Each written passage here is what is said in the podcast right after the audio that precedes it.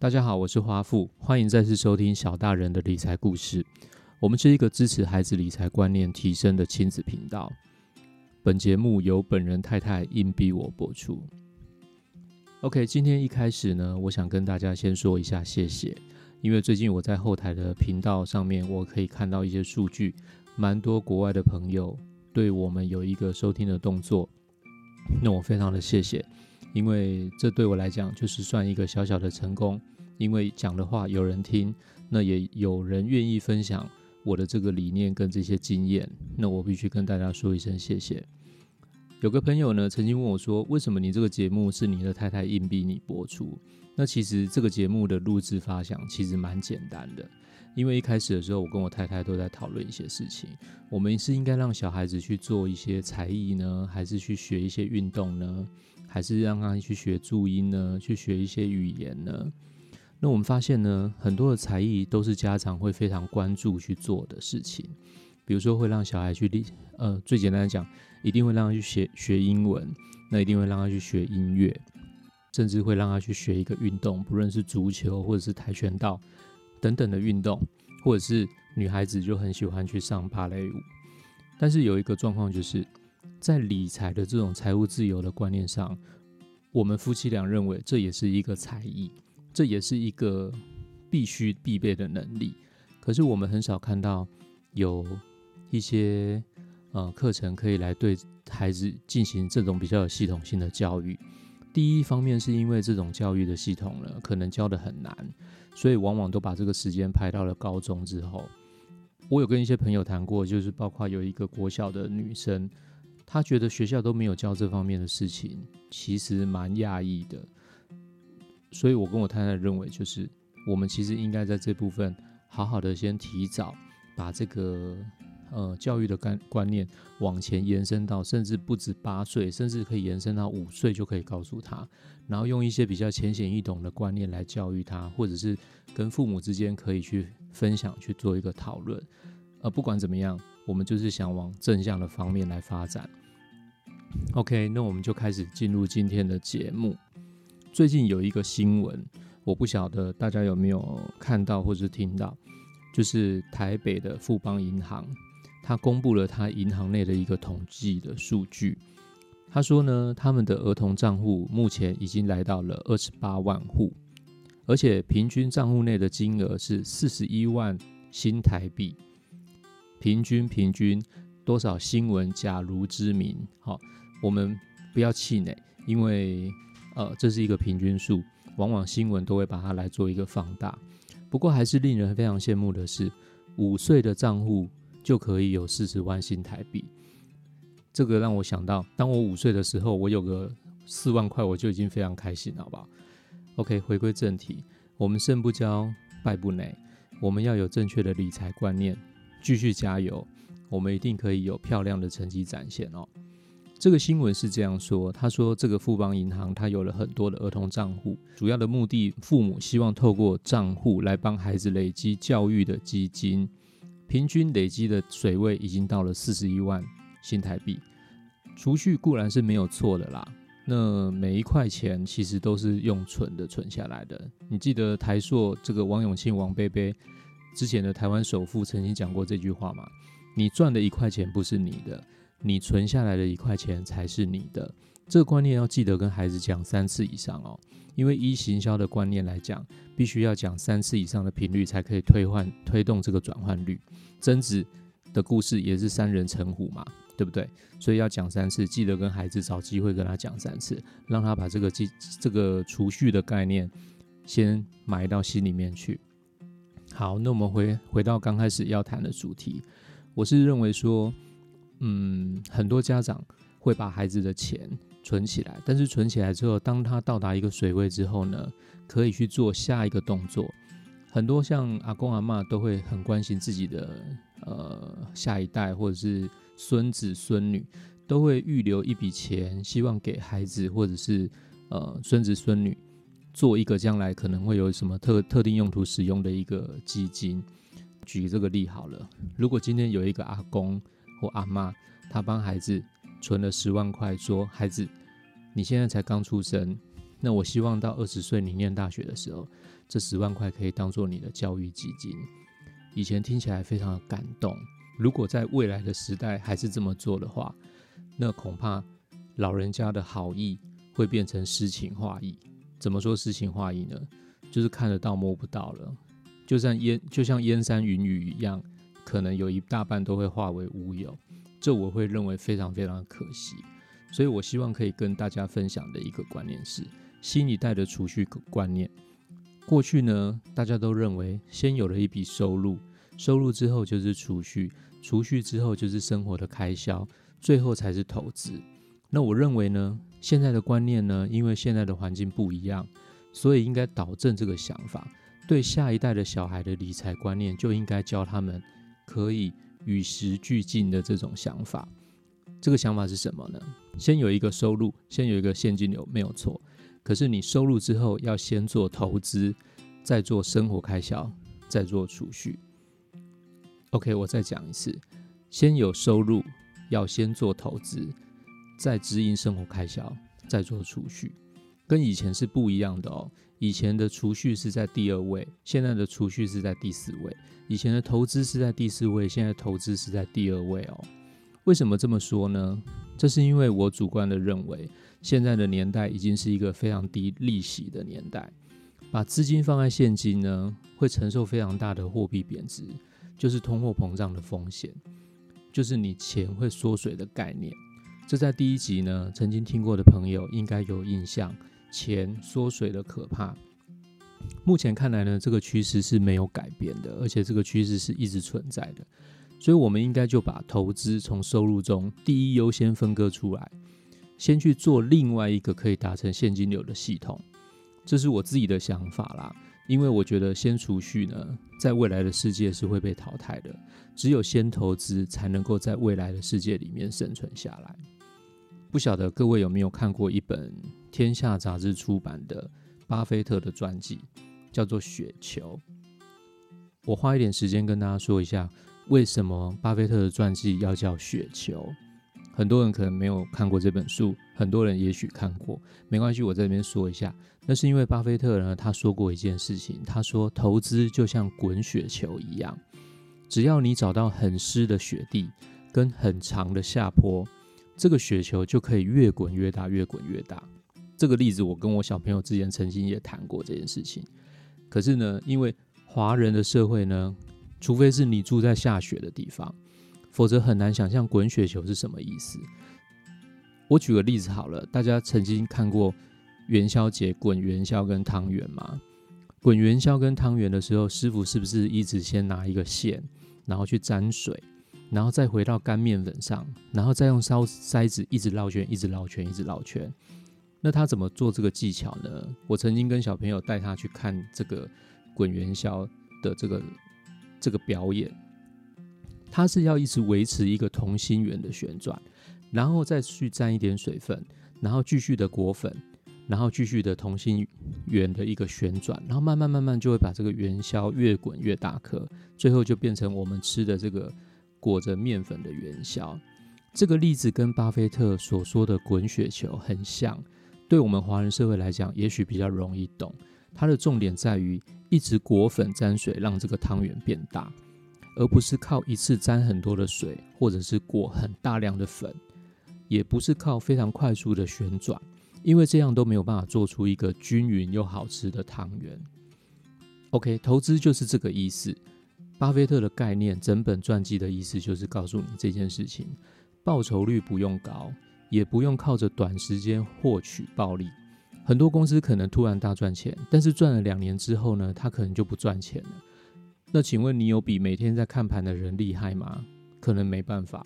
每天看盘的人，有的很多人都是输一屁股所以呢，他的观念就是说，只要报酬率每年每年都可以稳定的参与他的投资或者配股，你去成为这个股东之后呢，你参与的这家公司成为他的股东之后，你其实就在滚雪球，你其实就在滚元宵。慢慢的、慢慢的、慢慢的，你就会发现你的雪球变大。你就会发现你的元宵滚得很漂亮，很漂亮了。时间一久，你就会尝到甜头。这就是投资的概念。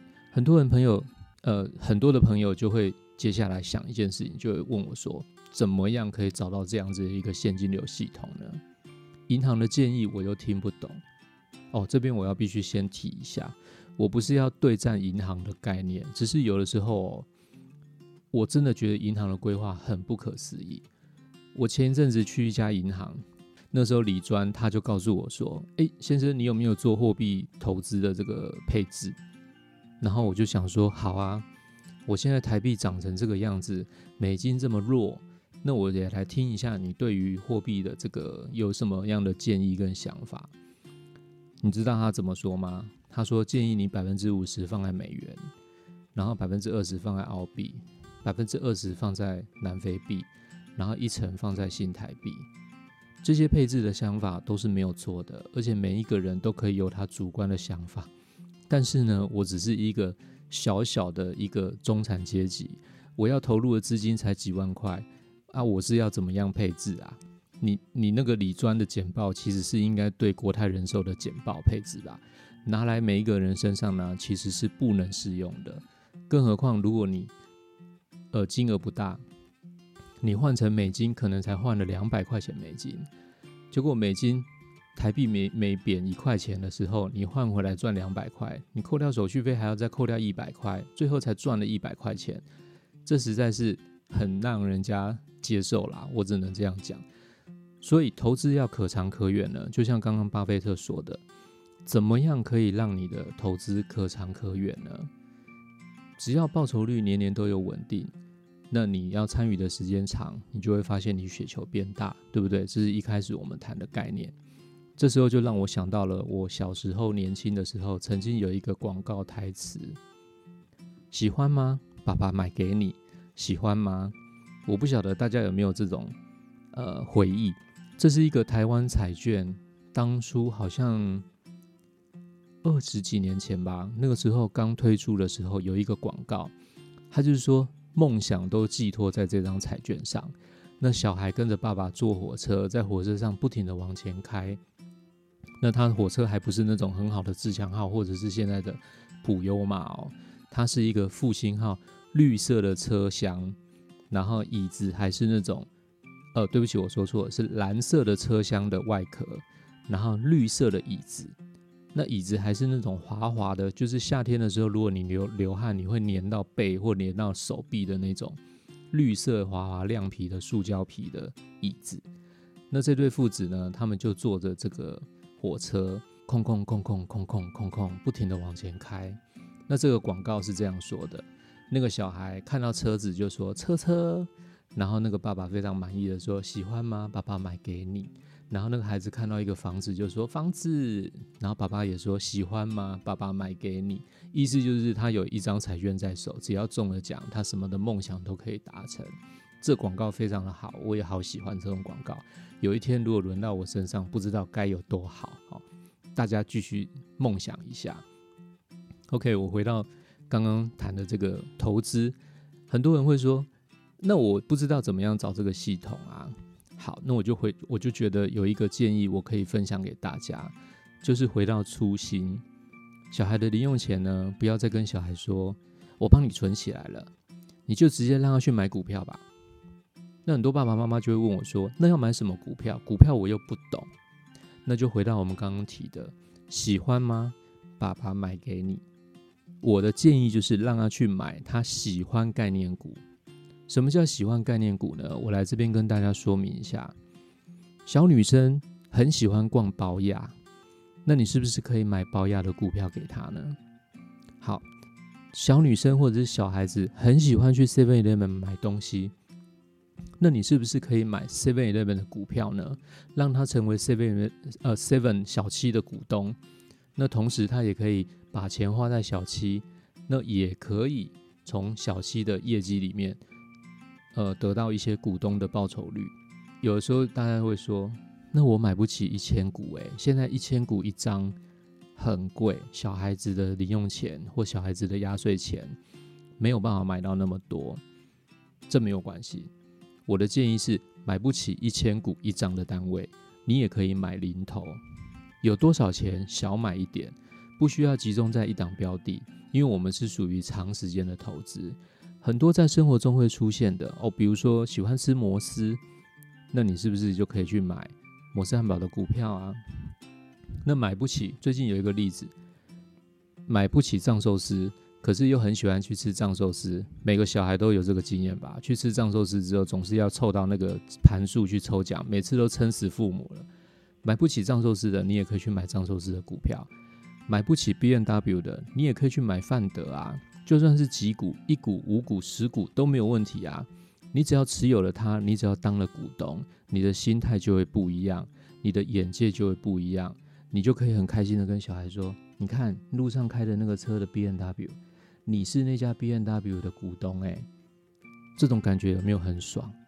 你知道吗？有的时候开不起公司，可是你常常看到同学拿着钱去你拥有的股票的店去消费的时候，那是一个多满足的感觉啊！是不是？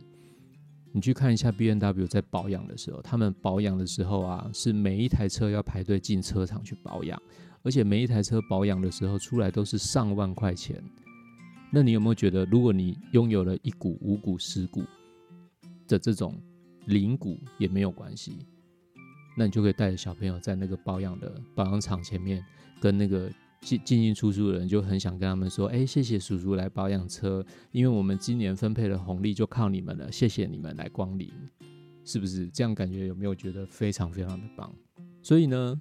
我会觉得这样建议的目的就是，不要把资产再继续放在现金上面了，应该是要把它放在一个会产生现金流入的投资上。只要这个报酬率稳定呢，这个投资的公司有赚钱，慢慢的你就会像巴菲特所说的一样，你找到一个湿的雪了。